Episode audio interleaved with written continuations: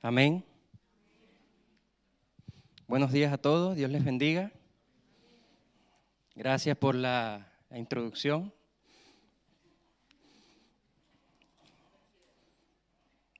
Se siente bien. Tenía dos años y ocho meses aproximadamente que no eh, compartía la palabra desde este lugar, por lo cual eh, lo asumo eh, con dos características, principalmente un privilegio y luego una alta responsabilidad. Eh, me gustaría poder darle mis historias, mis anécdotas y las cosas que yo sé de la Biblia, pero entiendo que no fui llamado para eso, sino que la responsabilidad de, compartir el mensaje y el del predicador es transmitir lo que el Señor dijo en su palabra. Él se tomó la libertad de hacerlo por medio de los profetas, por medio de los eh, evangelistas de su tiempo, por medio de los jueces. En algunas partes habló directamente. Lo cierto es que todo lo que está escrito aquí es inspirado por él. Amén. Eh, a algunos se los reveló de, en formas visibles, usando ilustraciones o usando temporadas de la época en la que ocurrieron las revelaciones. Pero en resumen, todo lo que está escrito aquí es porque provino del corazón de Dios. Y el principal trabajo de la persona que se pone de este lado es intentar transmitir lo que realmente Dios quería para ese momento. De manera que yo voy a hablar un poquito en el libro de Isaías, que es uno de los conocidos como los profetas mayores. Y este, este libro se divide en dos bloques grandes, si se quiere decir de esa manera. Un bloque habla de el juicio que Dios eh, dice que va a aplicar sobre su pueblo. Escúcheme bien las palabras que uso porque las tomo bien con pinza. A su pueblo. Y la segunda parte también habla del bálsamo, de la manito que después Dios viene y le pasa, después que les da el palo, viene y los abraza. ¿Ya? Eh, no me va a dar tiempo llegar al abrazo, porque voy a hablar solamente de una parte de un capítulo, del capítulo 5, pero yo sé que ahí el Señor, aún con el palo, nos va a abrazar a cada uno de nosotros. Los que se fueron del primer culto ya fueron abrazados y lo más difícil de este segundo culto es tratar de darles lo mismo. Entonces, en esencia les voy a dar lo mismo, pero es posible que use otras ilustraciones, otras palabras, unas pausas más o unas pausas menos.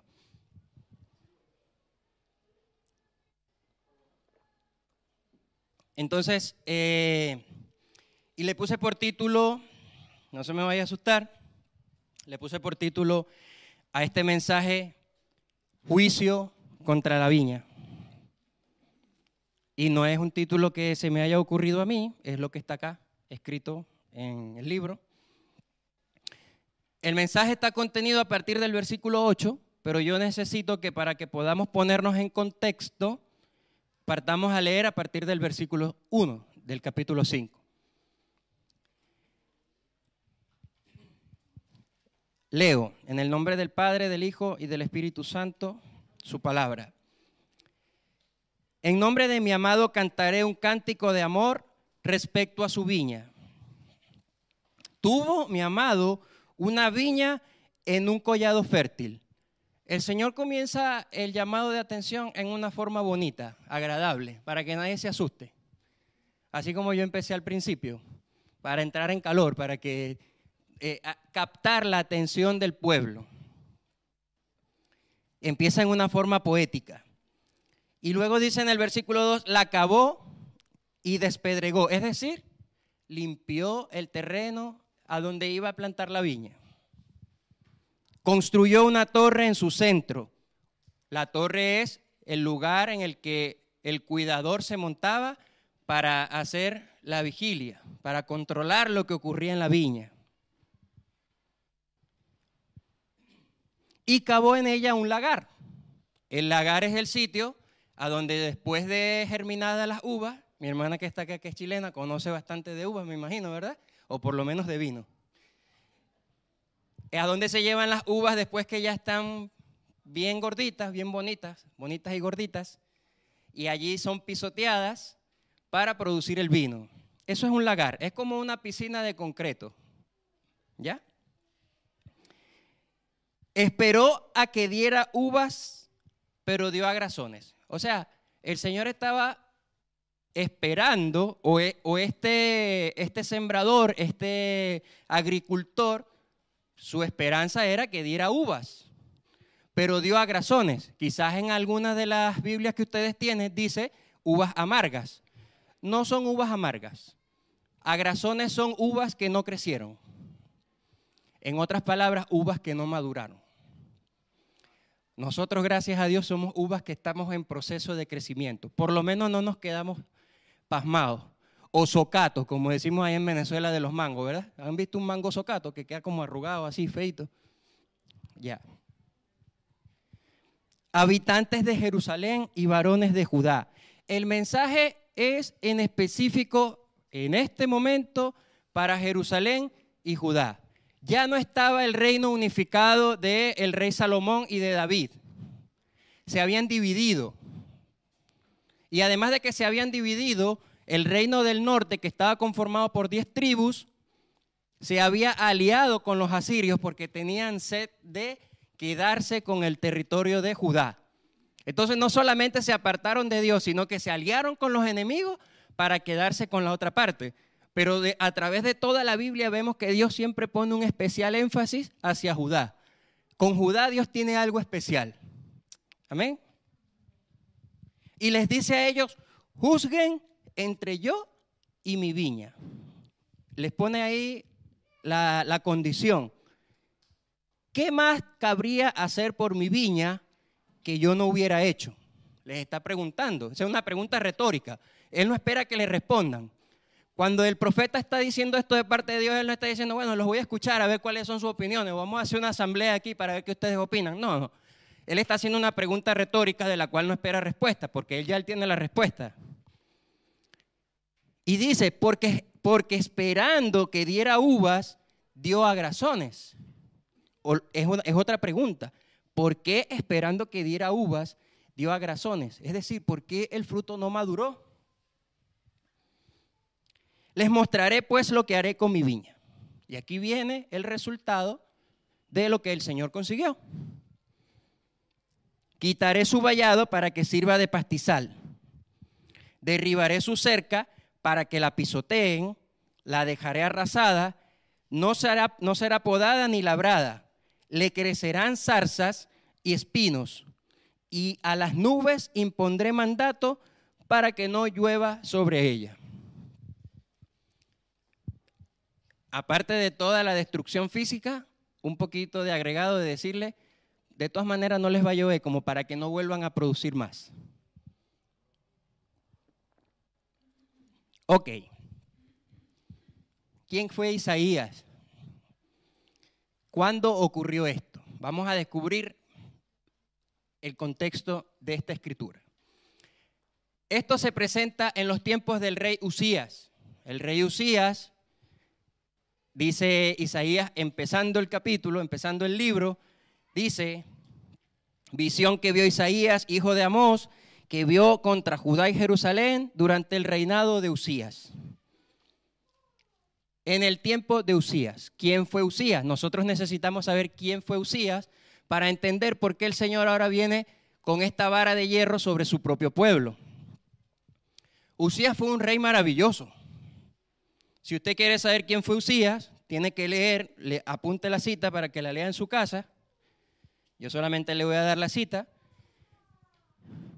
En el libro de los reyes está en el capítulo 14 y 15, pero en el libro Segunda de Crónicas está completa la historia del rey Usías, o por lo menos lo más relevante que a Dios le interesó que quedara en su Biblia, en el capítulo 26 completo.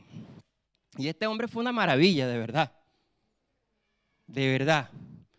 Derribó a los altares, devolvió eh, los, campos a la gente, plantó nuevas eh, eh, ciudades, este, a los ejércitos les comenzó a fabricar de parte del rey y, de sus seguidores, les comenzó a fabricar mejores armas y eso permitió que el reino se permitiera, se mantuviera estable y creciera. Ya, entonces si vemos a este hombre fue una maravilla. Entonces, ¿por qué Dios manda juicio al pueblo de Israel durante el reinado de Usías? No parece tener coherencia.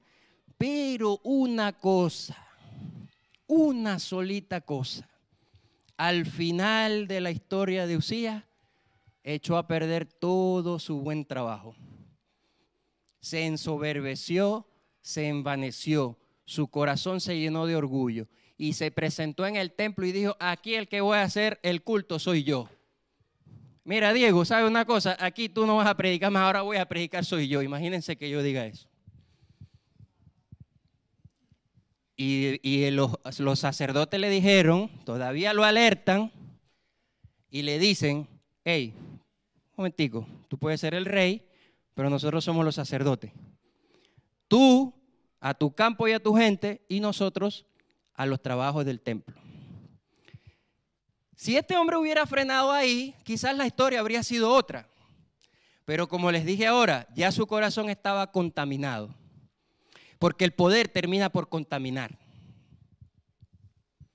Y él no aceptó el que los sacerdotes le hayan dicho esto. Ahora, este hombre, imagínense un rey que viene con cantidades de militares que lo resguardan, ¿verdad? Él era capaz de tentar contra los sacerdotes que estaban ahí tratando de impedirle, ¿cierto?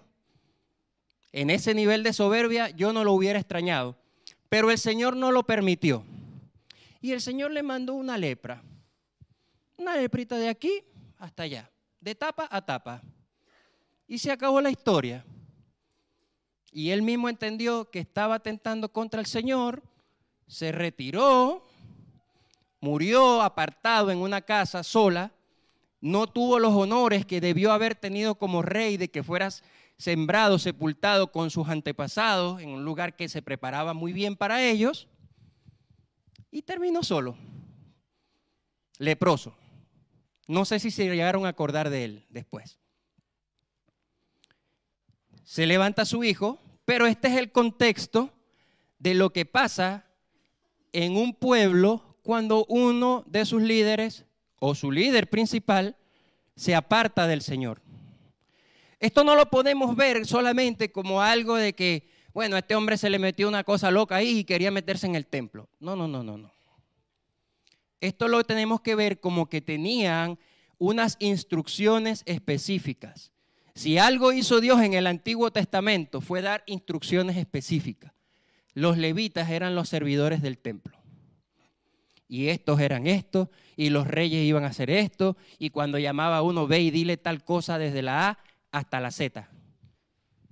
Si algo quisiera tener yo del Señor en este tiempo es el nivel de detalle que había en el Antiguo Testamento. Hoy el Señor es un poquito más general. Nos dejó la palabra y con esa ya lo podemos conocer. Amén. Pero no fue así. Este hombre, sabiendo cuáles eran sus responsabilidades, no sé qué cosa se le metió, la Biblia no lo dice, pero quiso irse y extralimitarse.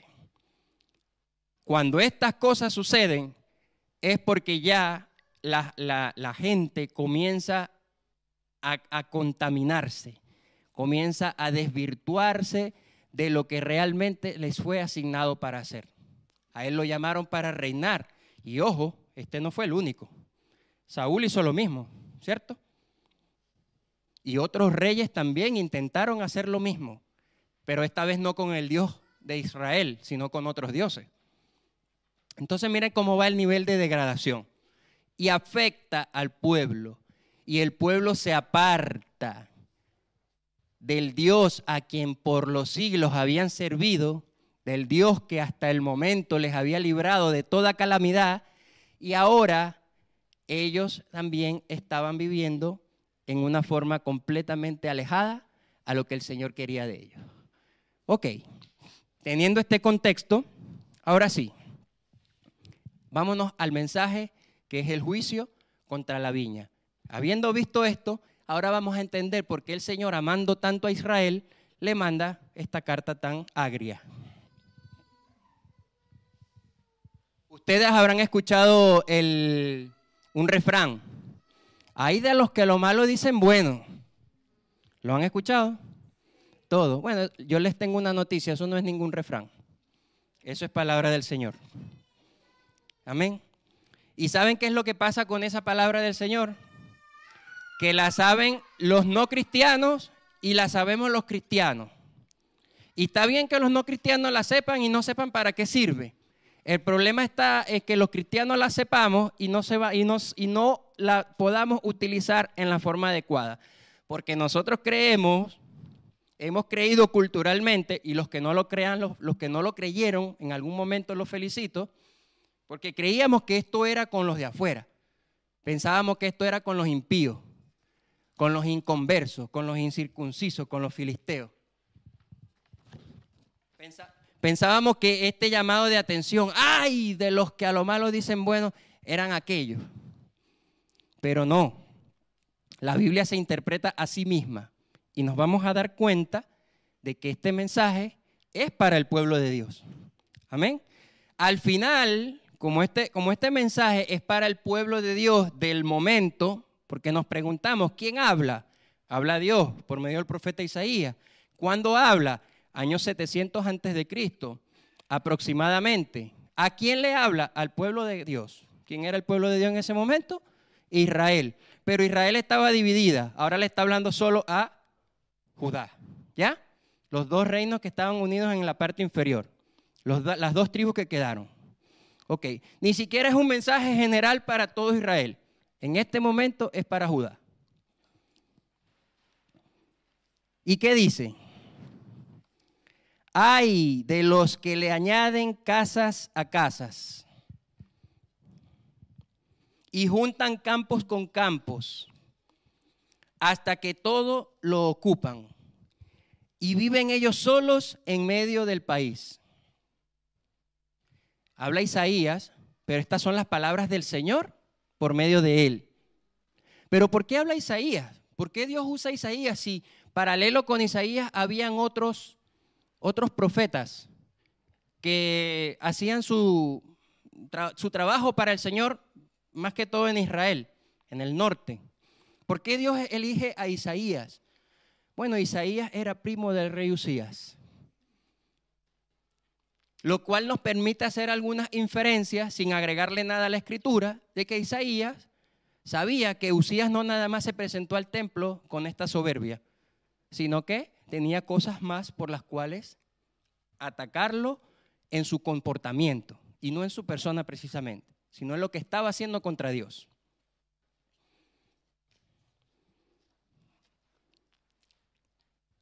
Hasta que todo lo ocupan, ¿Quiénes son esos? Estas personas, los que acumulan casas con casas, juntan campos con campos y viven solos en el medio del país. En otras palabras, esto es hay contra los avaros, hay contra los codiciosos, contra los que no están conformes con lo que ya tienen.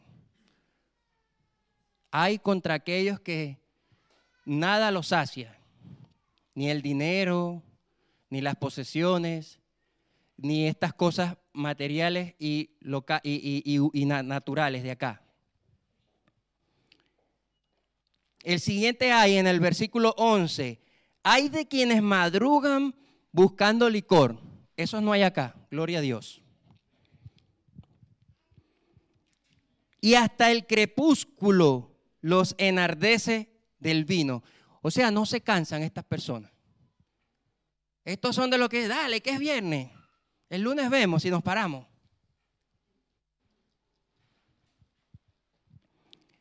Para ellos todo es arpa y salterio, flauta y tamboril. Esos son los que viven en el centro. Son dos, tres de la mañana y tienen la pachanga, pum, pum, pum. Y llaman a la policía y tal y no sé qué, y no respetan y ya, y nada se puede hacer contra eso. Y vino en sus banquetes, pero no consideran que Dios, lo que Dios ha hecho. ni miran las obras de sus manos.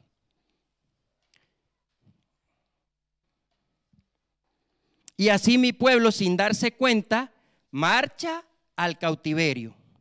Sus nobles mueren de hambre y el vulgo se abraza de sed. Por eso el Seol ensancha sus fauces y dilata la boca sin medida. Allá bajan los nobles y plebeyos, es decir, los ricos y los pobres. Pobres, oye, ese hombre iba a 150 por la noche y se llevó yo no sé cuánto. ¿Qué pasó? Estaba en exceso de alcohol.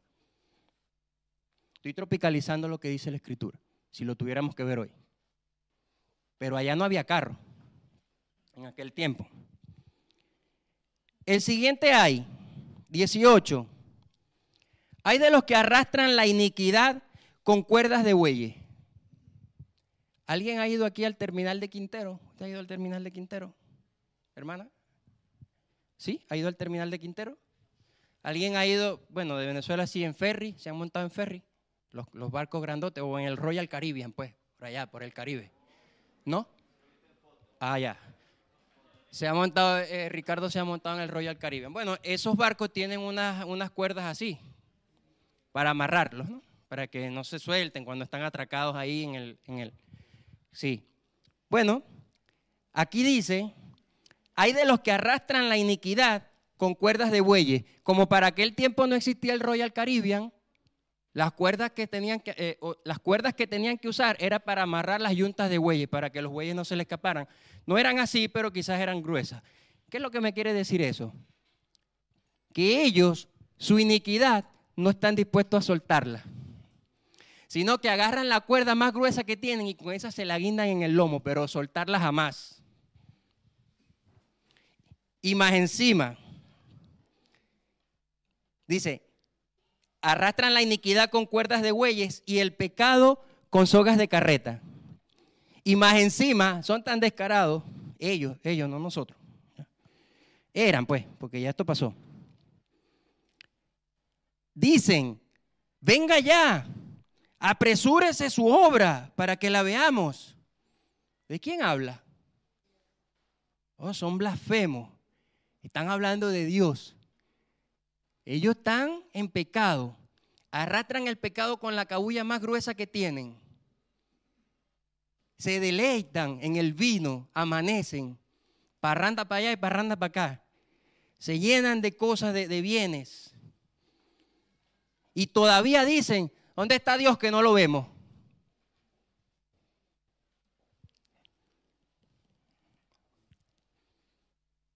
Apresúrese su obra para que la veamos.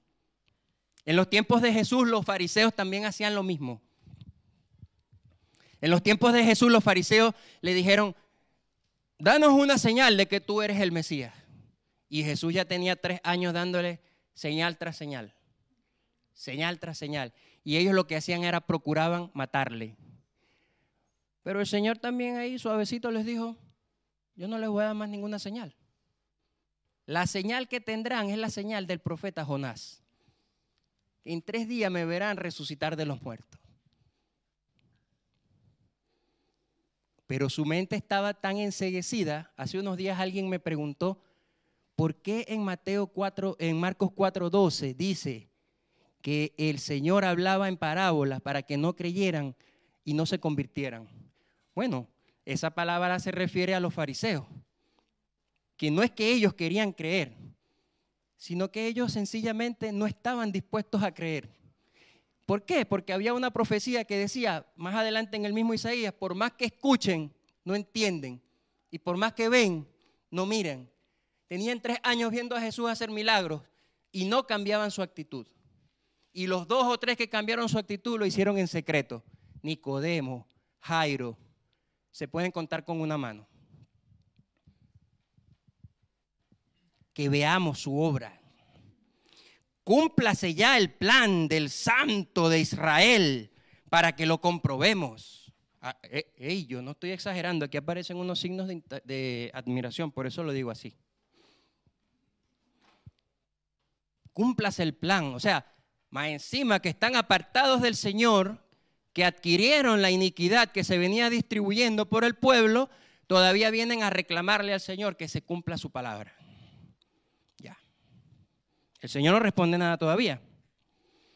En el, en el 20, la que les comentaba, hay de los que llaman al mal bien y al bien mal, que hacen de la luz tiniebla y de las tinieblas luz, que ponen lo amargo por dulce y lo dulce por amargo. Todavía ellos dándose de eruditos y de los administradores de la ley del Señor sabían lo que era bueno y lo que era malo, pero ellos lo cambiaban a su conveniencia. Y hace unos días acá, eh, unos martes, hace unos martes acá hablamos de Mateo 7, capítulo 1, donde se habla de el juicio contra los demás. Y entonces no juzguéis para que no seáis juzgados. Y nosotros no sabemos ese versículo. ¿Verdad que sí? La mayoría. Eso está en el Sermón del Monte, capítulo 7 de Mateo. Pero los impíos se lo saben también. O los descarriados. Y eso, eso están como aquellos. Conocen la palabra, pero para lo que les conviene. No me juzgues. ¿Cierto? Chicos, y uno entra en una controversia. No me juzgues para que no seas juzgado. Pero yo les dije al primer servicio, y hace un rato creo que les dije, la palabra se interpreta a sí misma. Yo lo único que me tengo que preocupar es de tener al Espíritu Santo en mi corazón, de tener mis sentidos espirituales alineados con Él, y Él me va a dar lo que yo necesito para entender su palabra. Si yo no pudiera tener más libros y tuviera solo la Biblia, la Biblia es suficiente para que me hable de ella misma. En ese, ese vacío, ese vacío que está en Mateo, yo lo compenso con Juan. ¿Por qué? Porque la Biblia no se puede contradecir.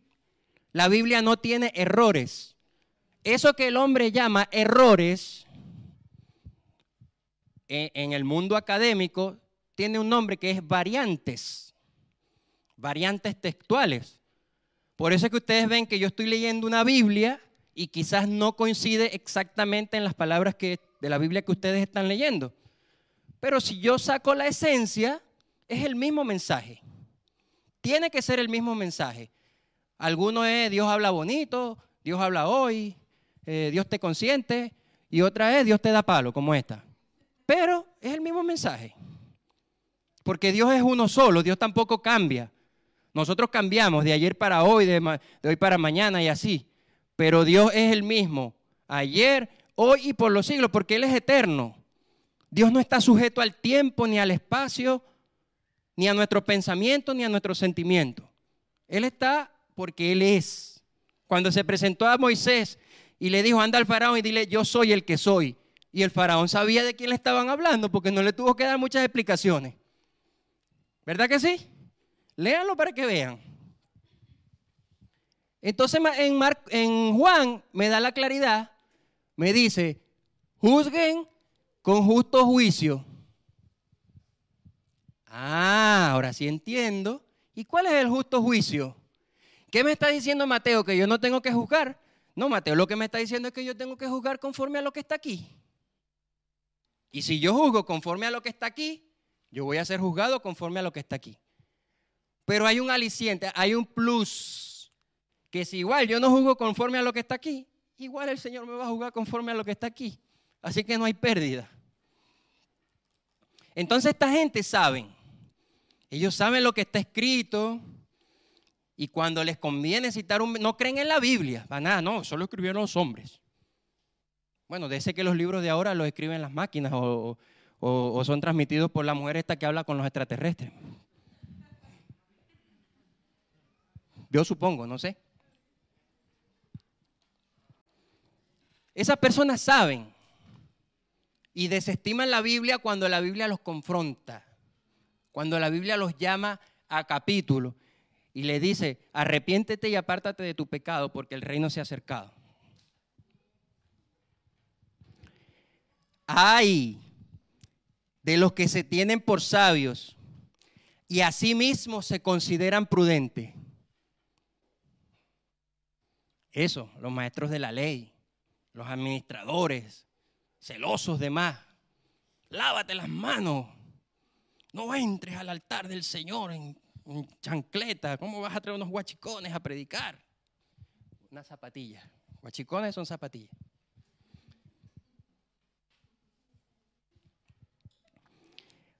Y después dice, otro hay. Hay de los valientes para beber vino. Ah, esos son valentonados. Échale doble.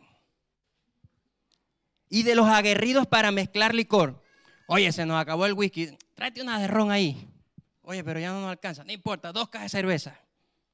Oh, perdón, esto era en el tiempo de Isaías, ¿ok? Yo estoy usando para que se pueda entender. Pues. Mezclan licores de los que por soborno absuelven al culpable.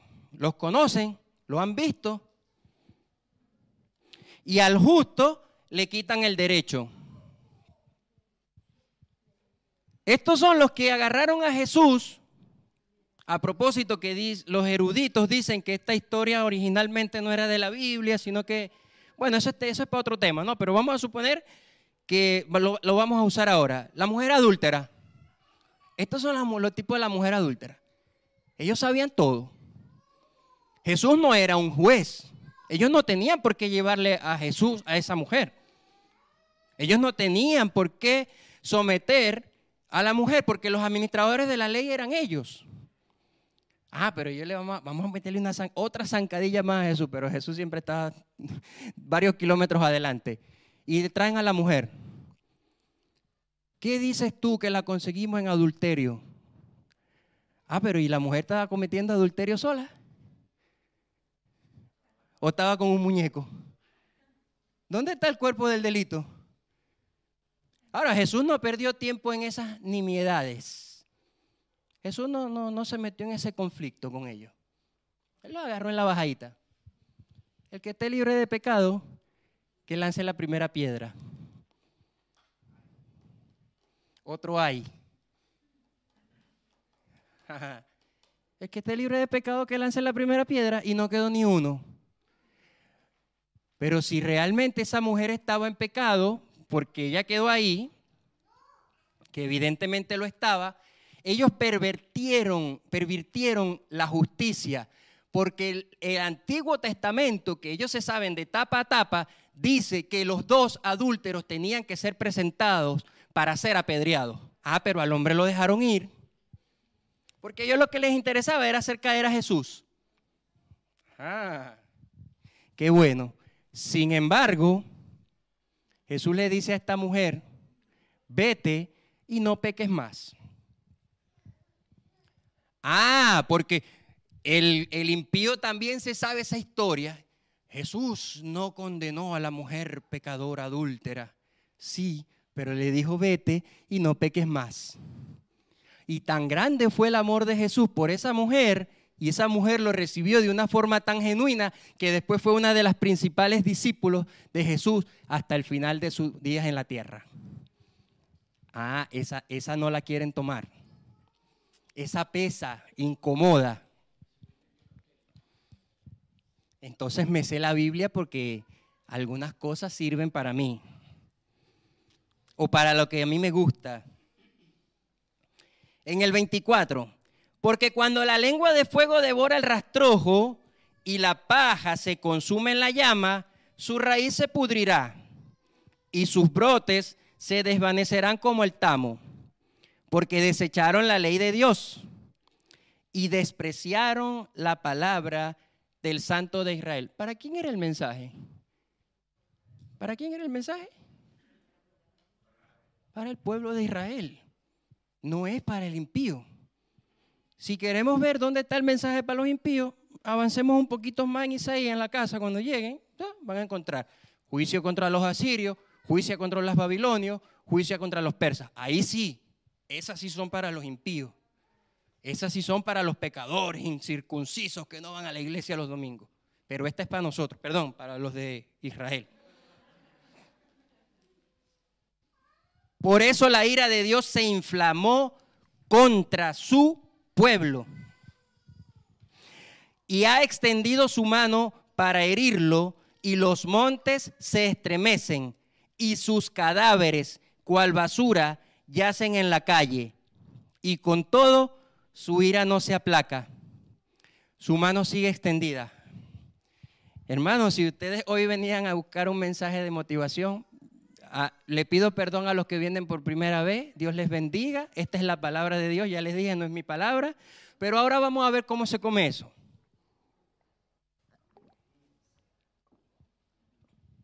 ¿Qué hago yo con este mensaje si eso era para Israel? Eso no aplica para mí. Ok, amén. Allá, el pueblo de Israel era un pueblo étnico y en específico Judá era lo último que le estaba quedando a Dios, su pueblo más preciado. Pero hoy, aquí, en julio del 2022, nosotros somos el pueblo de Dios. Amén. Entonces, ¿será que nos van a venir a nosotros estos ayes. Ay, de los que a lo malo dicen, bueno, ahora hagamos el ejercicio a la interna. ¿Qué son las cosas buenas que nosotros sabemos que se deben hacer? Como dice Santiago, eh, eh, eh, es pecado aquello, Santiago dice, aquel que sabe hacer lo bueno y no lo hace, le es contado como pecado. Ay, ¡Ay! ¿Cómo aplica eso para nosotros en este tiempo? Bueno, no se vayan a sentir aludidos. Ayer eh, la iglesia tuvo una actividad evangelística y si me quieren culpar a mí, esto fue sugerencia del grupo. Así que, ojo. Hermano, tenemos que aterrizar esta información en la iglesia. ¿Cómo la vamos a compartir para que los demás se involucren? Bueno, gloria a Dios. El mensaje yo lo tenía desde hace un tiempo atrás, el bosquejo, pero no sabía cuál era la aplicación. Ustedes saben que un, sermón, como le explicó el pastor Nelsi, Nelsi Cedeño, presbítero de la Iglesia Metodista Libre, que aparte de todo era maestro de nosotros en el Seminario Metodista Libre de Venezuela, él fue el que nos enseñó, nos dio los primeros, las primeras pinceladas de cómo predicar. Decía, bueno, ustedes tienen que eh, crear un título y tienen que hacer un bosquejo con tantos pasos y al final tienen que hacer una aplicación de la enseñanza. Claro, porque este mensaje no me fue dado a mí. Este mensaje no le fue dado a Farilay, ni a Ender, ni a Angélica, ni a Ricardo. Este mensaje fue para el pueblo de Judá. Ahora, ¿cómo, dónde está el principio que yo tengo que rescatar para que hoy en día la iglesia pueda utilizar y ser edificada con ese mismo principio? ¿Dónde está el principio?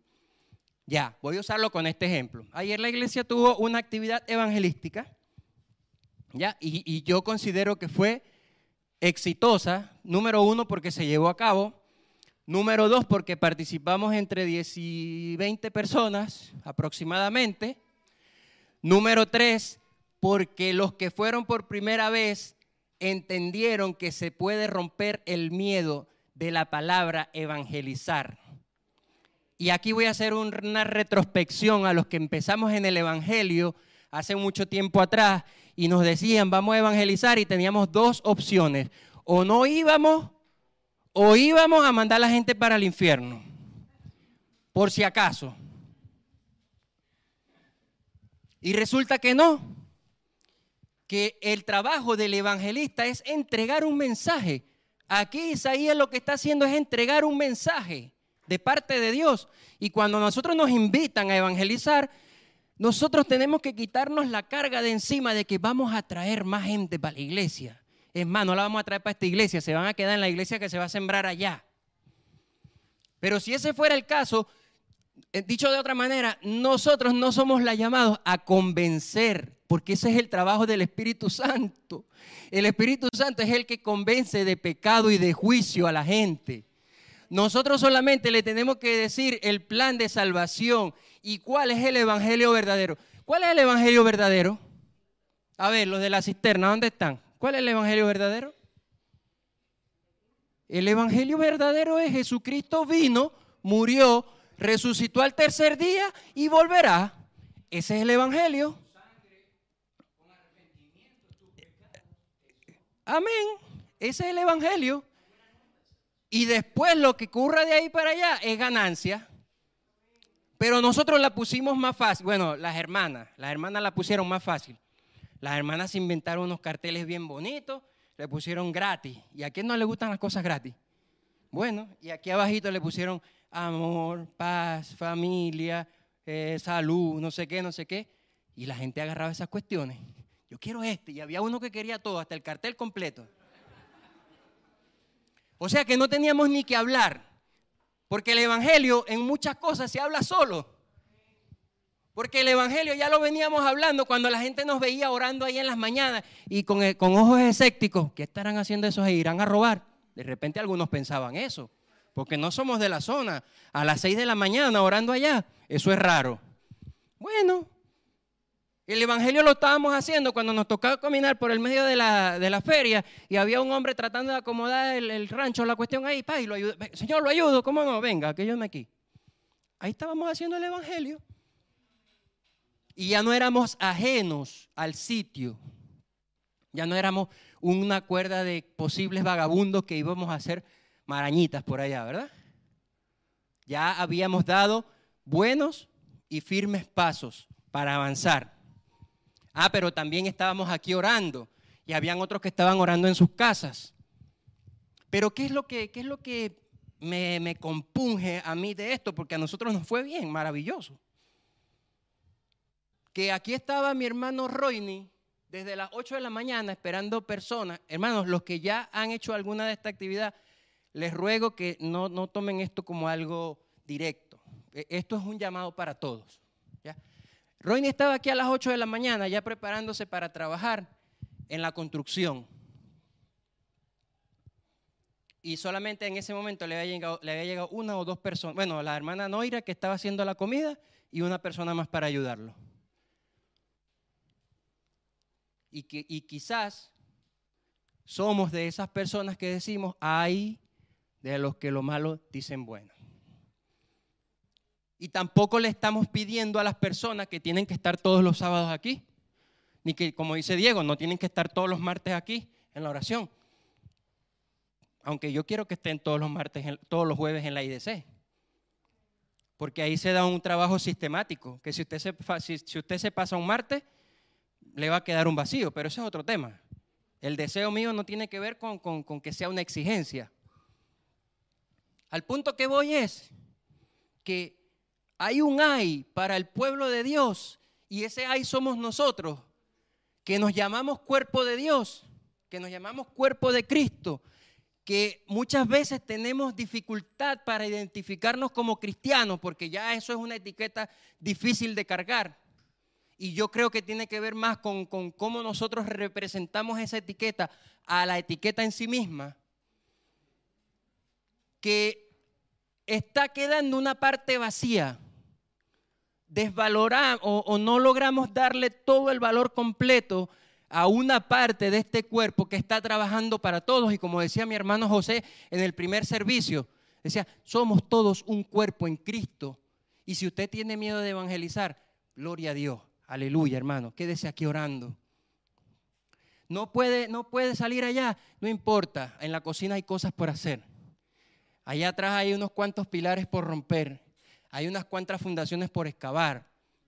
Hay un salón de los niños que se está, que si llueve otra vez, llueve más adentro que afuera. Lo que quiero decir es que nosotros tenemos una parte que hacer en el cuerpo de Dios, en el cuerpo operativo. Y que si nosotros estamos viviendo la parte de la religión de los domingos con el sermón, y está bien lo que mi vida espiritual en la casa, que yo sé que todos la tienen, eso está bien. Pero aquí es el centro de entrenamiento. El hermano tal me cae mal, gloria a Dios, ora por él. Ayer yo mandé una imagen un poquito difícil en el grupo de... Yo no escribo mucho en la iglesia, no sé por qué estoy escribiendo últimamente tanto. Dice, si tú crees que vas a entrar a una iglesia eh, perfecta, no creo, porque nosotros la echaríamos a perder.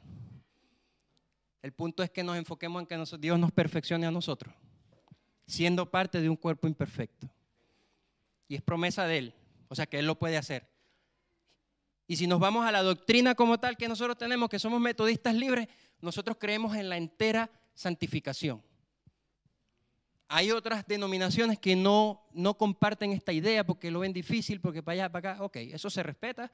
Nosotros creemos en la doctrina de la entera santificación. Dicho de otra forma, que en este, de aquí, de este lado de la raya, podemos ser completamente santificados en la palabra del Señor.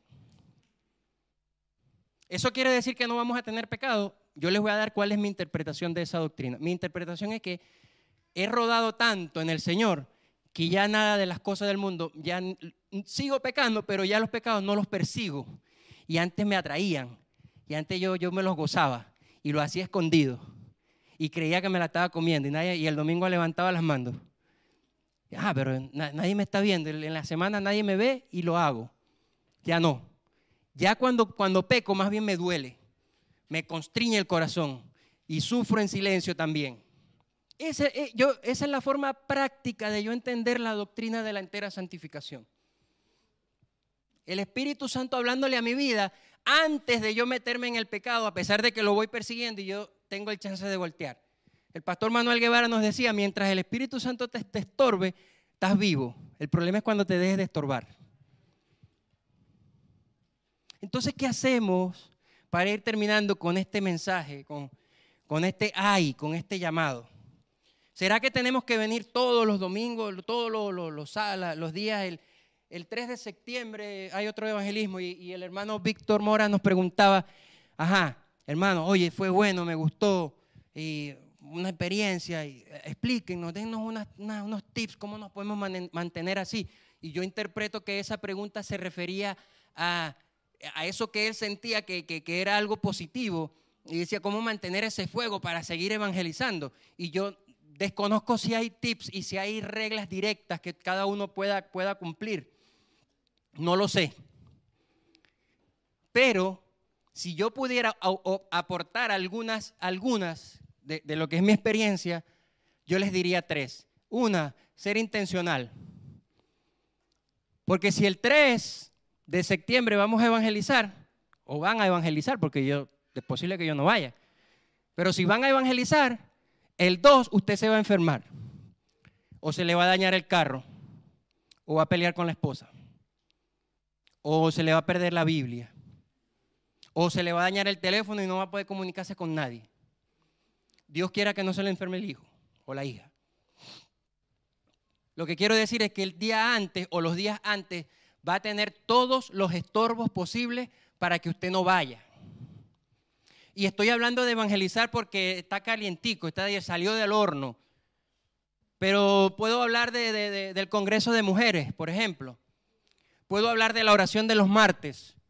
Puedo hablar de la reunión de los varones de los viernes, del tercer viernes de cada mes. Puedo hablar de las reuniones de los adolescentes cada 15 días acá en la iglesia y otras las hacen online, creo. Puedo hablar del discipulado, puedo hablar de las IDC. Puedo poner cualquier ejemplo y lo que le estoy diciendo es que nosotros somos ya seres espirituales, que todo lo que nosotros queramos buscar en el ámbito espiritual va a tener un estorbo en lo natural. Como dice nuestro pastor Diego, sin espiritualizar todo, aunque todo tiene un componente espiritual. Eso se lo explica él, yo no. El segundo es, es, es tener corazón dispuesto. Y en esto yo no soy el mejor ejemplo. Yo no, yo no siempre tengo el corazón dispuesto. Porque yo, salgo a trabajar temprano, llego tarde, a veces tengo cosas que hacer, hay veces que quiero hacer cosas adicionales que tienen que ver con el trabajo en la noche, me canso. Tengo dos hijos que me llevan al trote, me exigen bastante. Soy esposo, bueno, por lo menos estoy tratando de ser un padre y un esposo ahí, más o menos lo que la Biblia nos permite o nos pide. Entonces no siempre tenemos la mejor disposición, pero debemos buscar, tratar de provocar esa mejor disposición. Y lo tercero es tener identidad, saber para quién yo hago esto. Lo decía también mi hermano José ayer. No es para Diego. En las clases de evangelismo que se están dando a partir del jueves pasado en las IDC, el primer capítulo es, es demoledor. Dice, usted, está, usted tiene que sentirse privilegiado de que es considerado por Dios para llevar su evangelio. Los ángeles en el cielo quisieran bajar a traer porque ellos ya lo vivieron, ya lo saben y saben el final de la historia. En cambio, nos le, eh, quédese quieto, por favor, siéntense. Esto lo van a hacer a los que yo llamé en la tierra. Y a nosotros nos pesa. Pero ese miedo se rompe, siguiendo en el ejemplo del evangelismo. Ese miedo y ese peso se rompe cuando vemos el resultado allá y entendemos que no hicimos nada, todo lo hizo el Señor. Él nos da el plus de que nos sintamos, wow, pudimos llevar la palabra. Sí, porque fuimos obedientes, porque no lo tomamos como un peso, como esta gente que, ay, sí, ¿cuándo viene Dios? Y todos los corazones no estaban dispuestos.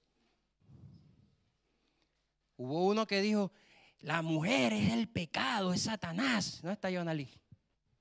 No vino. Le dijo a Jonalí. Y yo le dije, explíqueme qué quiere decir usted con eso. hablaba balbuceo, brincaba de cosas. y yo le dije a Jonalí, tranquilo. Después terminó de hablar y seguimos. Y había gente que no tenías que decirle nada, que le daba uno para que hablaran y diez para que se callaran. Una señora que, señora, ¿podemos orar? Sí, ore por mí, porque mi hijo tiene 34 años, tiene cáncer, eh, eh, y no tenemos la medicina al rato que terminó de hablar, ok, vamos a orar. ¿Quién lo hizo? El Señor preparó conforme a su promesa para que nosotros pudiéramos hacer lo que nos correspondía hacer. Y ese es el llamado en todo el cuerpo de Cristo. Esto, esto solo el domingo, esto es un poquitico de la iglesia. Esto es un poquitico de ser cristiano. Esta es la parte para que usted tenga con qué comer en la semana. Esta es la parte para que usted se pregunte en la semana, Señor, ¿qué trataste conmigo el domingo? ¿Cómo tengo que incorporar eso a mi vida? ¿Cómo puedo, cómo puedo trabajar mi cómo tú estás trabajando mi corazón? Porque, ojo, este mensaje no llega primero para ustedes, este mensaje llega primero para mí. Les dije hace un rato que tenía como casi dos años y ocho meses que no compartía un mensaje desde acá. Y cuando esto me comenzó a inquietar, yo me pregunté, Señor, ¿y si me tocara predicar, qué voy a hablar? Y me vino este mensaje, ay de los que lo malo dicen bueno. ¿Y si quiénes son esos? Ah, esos son mis hermanos. Y soy yo, que soy evangélico. Tengo 12 años en el Evangelio y me la paso con la Biblia y la leo y para allá y para acá, y entonces varias versiones, y entonces uso esta YouVersion y para allá y para acá, y, publico pues, versículos, y entonces en Instagram y en Facebook, buenísimo, evangélico, ah, es un hombre de Dios. Pero esta palabra había un problema conmigo. Mi esposa lo sabe. Esas cosas son de nuestra intimidad, no tengo por qué dejarlas acá. Pero esa de, eso de la indisposición que yo les decía, el lunes yo tenía esa indisposición. Y Dios mandó un ángel para allá y, trató con mi vida y, y, después entonces el viernes yo sabía que venía para acá. Ah, ya, ya el mensaje estaba. Cierto. De eso se trata de que nuestra adoración corporativa se pueda reflejar en las otras áreas que están fuera de este salón de, no sé, 40, 50 metros cuadrados, 100 metros cuadrados. Y podamos ser reales instrumentos en las manos de Dios. Como decía mi hermano Edgarni ayer, con esto voy terminando. ¿Todos somos llamados evangelistas? No. Hay unos que tienen un fuego evangelístico que no le has terminado de abrir cuando ya te están dando todo el mensaje de salvación del Señor, gloria a Dios. Pero todos estamos llamados a compartir el mensaje. ¿Cómo lo hacemos? Unos darán un abrazo, otros harán una llamada, otros irán al hospital, como lo hacía José, que nos contó su testimonio. Durante no sé cuánto tiempo fue todos los mediodías a visitar a una señora en el hospital en Maracaibo que estaba práctica, eh, yo asumo que estaba sola, con una rodilla mala, y le llevaba almuerzo, le llevaba ropa. yo no sé si él le hablaba de Cristo, pero ahí, sin palabras, lo estaba haciendo. Con los niños, allá lo estamos haciendo. Y ojo, que con los niños tenemos un reto importante. Quizá la mayoría de nosotros hoy en día no cuestionamos esto porque hemos, hemos desarrollado la fe y el Señor se ha manifestado a nosotros de diferentes maneras. Pero hoy en día la cultura a la que estamos llamados a alcanzar ya cuestiona esto. Ya tiene palabras y, y preguntas preelaboradas y respuestas, pseudo respuestas ya aprendidas de memoria para intentar cuestionar lo que está aquí.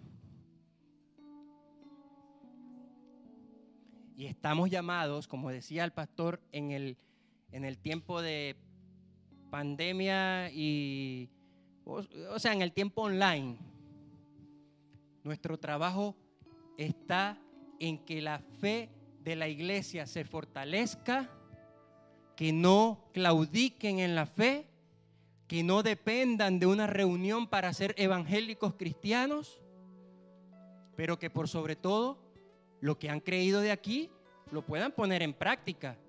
Yo decía, antes de la pandemia, nos prepararon. Y en la pandemia, ahora estamos viendo si de verdad aprendimos esto.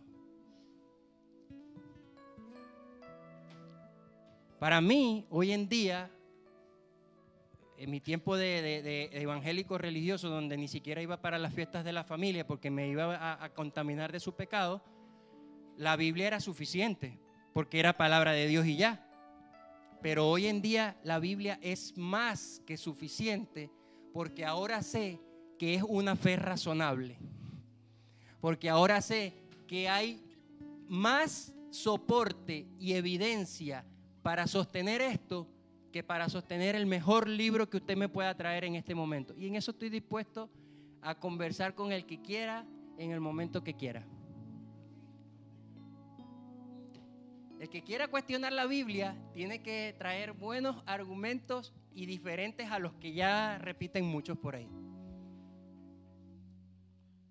Pero el llamado hoy, para que ya no sea más hay, es que realmente vivamos en lo que el Señor nos mandó.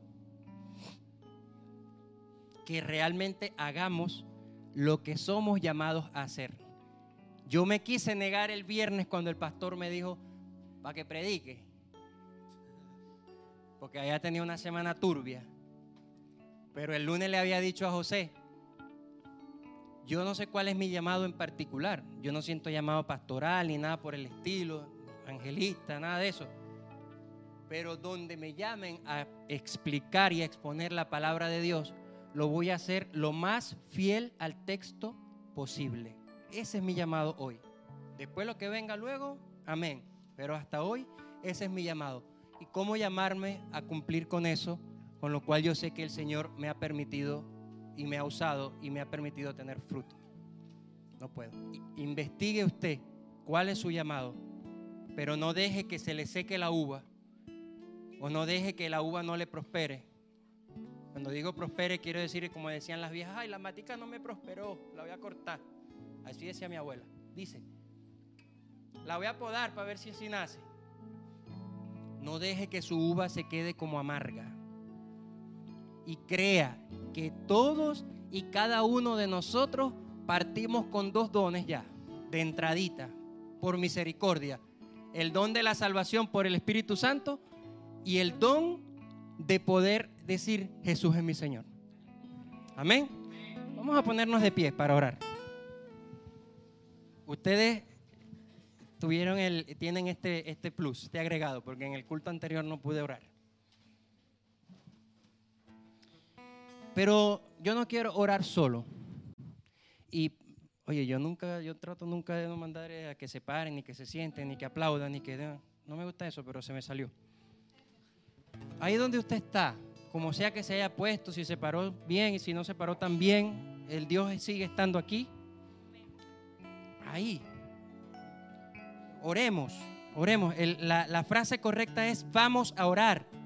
Y entonces uno dice, vamos a orar y dejan orar al pastor solo o al predicador solo. Vamos a orar. Empiece ahí. ¿Cómo trató Dios en, estos ayes? ¿En cuál de estos ayes yo estoy eh, identificado o yo estoy quizás golpeado o en cuál me siento bien, en cuál me siento firme, en cuál me siento que puedo dar más. Porque el límite no, no, es cuando lo estoy haciendo bien, el límite entonces ahora cuando logro que otros lo hagan. Ahí hable con el Señor. Yo no, no conozco los corazones de cada uno. No sé las necesidades, no sé los miedos. Pero estamos llamados en un tiempo difícil a ser una iglesia viva, a ser una iglesia que pueda reflejar el verdadero amor de Jesús. Y a mí siempre me gusta hacer la, eh, el complemento del amor de Jesús, que no es solamente Jesús te ama, sino que también tienes que cambiar. Y yo soy el primero que estoy en ese proceso. Yo soy el primero que estoy en, ese tratamiento.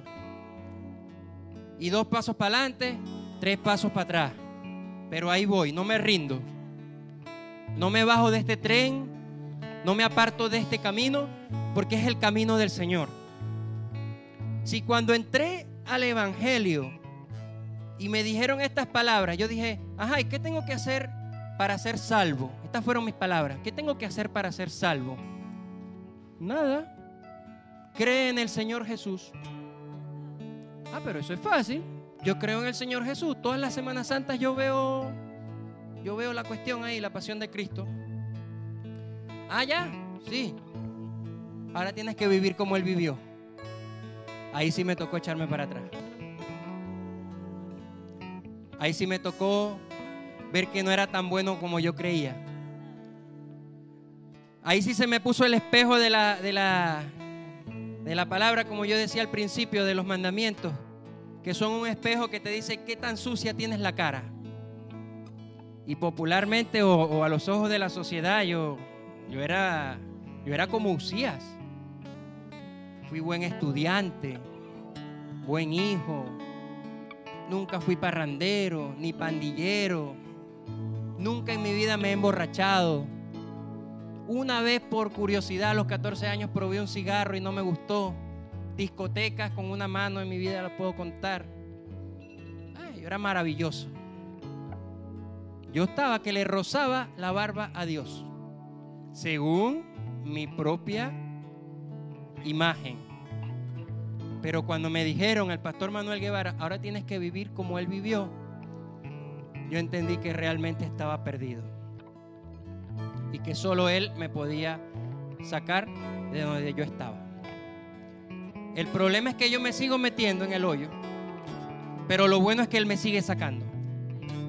Y si Él lo hace conmigo, con un corazón humilde y sincero, lo puede hacer con cualquiera de nosotros. Pero la otra parte que nos toca tomar es, ¿qué voy a hacer en el cuerpo de Jesús? ¿Qué voy a hacer por la iglesia? ¿Qué voy a hacer por ese Dios que yo sé que viene pronto? Padre, en el nombre de Jesús, oro para darte gracias por tu infinita misericordia y por tu amor. Te ruego en el nombre de Jesús que ministres el corazón de cada uno de mis hermanos, conforme a su necesidad particular.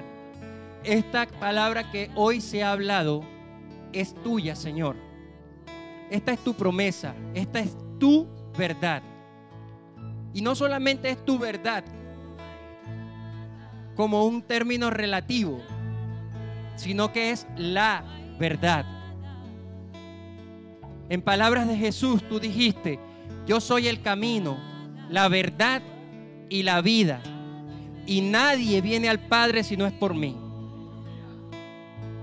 Y ante este mundo, Señor, eh, confundido con tantas ideologías y con tantas filosofías vanas, hoy nos toca el transmitir una vez más que hay una verdad. Y tú sembraste esa verdad en el corazón de los hombres.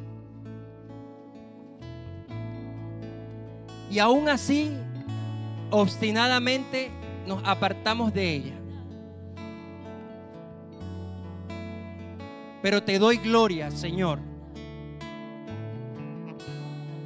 Porque aún en el lodo, en el fango, tú vas y nos rescatas.